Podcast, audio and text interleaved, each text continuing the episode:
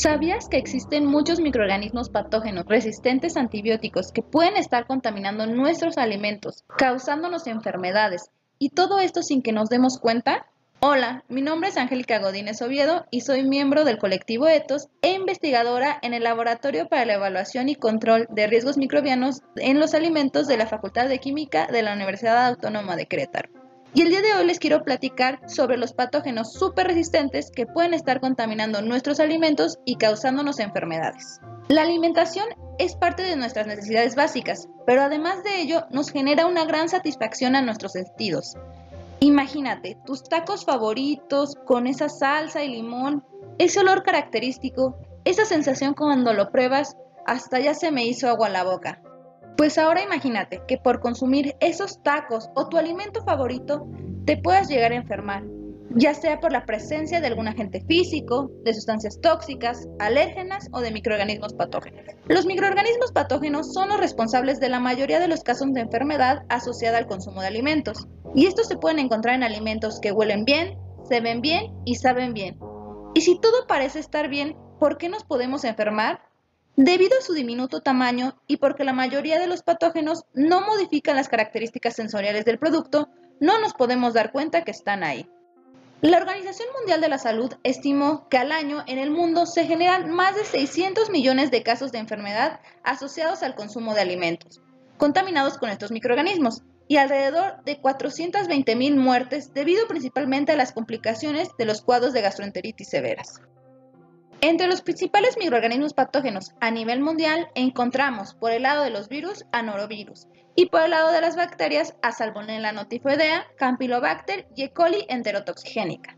Los patógenos pueden estar contaminando nuestra comida y tienen la capacidad de sobrevivir a las condiciones hostiles de nuestro estómago, llegando al intestino donde empiezan a maquinar la forma de enfermarnos. De manera general, estos microorganismos ya tienen la capacidad de causarnos daño por sí solos. Sin embargo, Hoy en día, esa capacidad se ha visto incrementada ya que se están haciendo resistentes antibióticos, antibióticos que muchas veces usamos para eliminarnos de nuestro cuerpo, lo que complica el uso de estos en diversos tratamientos. ¿Pero qué significa que sean resistentes a antibióticos? La resistencia a un antibiótico se da cuando la bacteria tiene la capacidad de crecer y sobrevivir en presencia de un antibiótico determinado Sabiendo esto, ¿cómo es que esos patógenos resistentes llegan a enfermarnos por el consumo de alimentos? De la misma forma que los patógenos que no son resistentes, ya que si un alimento está contaminado con el patógeno, el riesgo de enfermarnos va a estar siempre presente. Los alimentos se pueden contaminar cuando las materias primas vienen ya contaminadas desde el origen, por malas prácticas de manipulación e higiene durante el procesamiento o preparación del alimento, por la presencia de los microorganismos en equipos o utensilios o hasta por el mismo ser humano. Por lo que la verdadera pregunta sería, ¿cómo es que esos patógenos se están haciendo resistentes a los antibióticos? Por una parte tenemos el uso indiscriminado de antibióticos para el control de enfermedades, la automedicación y la falta de seriedad durante la toma de tratamientos, ya que muchas veces el paciente cuando ya se siente bien no termina su tratamiento o no sigue al pie de la letra las indicaciones, tomando menos dosis o tomándolas a distintas horas. Mientras que por otra parte tenemos que durante la producción de alimentos se ha empleado antibióticos de forma indiscriminada. Por ejemplo, durante la crianza de animales se emplean antibióticos como promotores del crecimiento o como medida preventiva, mientras que durante el cultivo de vegetales son empleados para controlar enfermedades de las plantas. La Organización Mundial de la Salud ha estimado que en algunos países hasta el 80% del consumo total de los antibióticos es usado en la crianza de animales, principalmente como promotores del crecimiento. Estas actividades propician que las bacterias, incluyendo las bacterias patógenas, generen resistencia a los antibióticos que se están usando. En los últimos años se ha observado un incremento en la presencia de bacterias patógenas resistentes a antibióticos, por lo que la probabilidad de que una bacteria patógena resistente se encuentre contaminando tu alimento ha incrementado.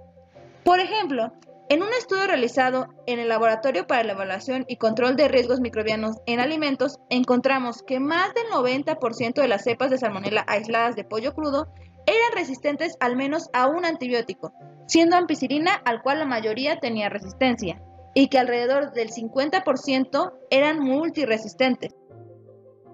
Se dice que una bacteria es multiresistente cuando resiste a la presencia de al menos tres antibióticos de tres familias diferentes, Cabe recalcar que hay múltiples familias de antibióticos con distintos mecanismos de acción, los cuales las bacterias pueden adaptarse a cada uno de ellos con la finalidad de hacerse resistentes.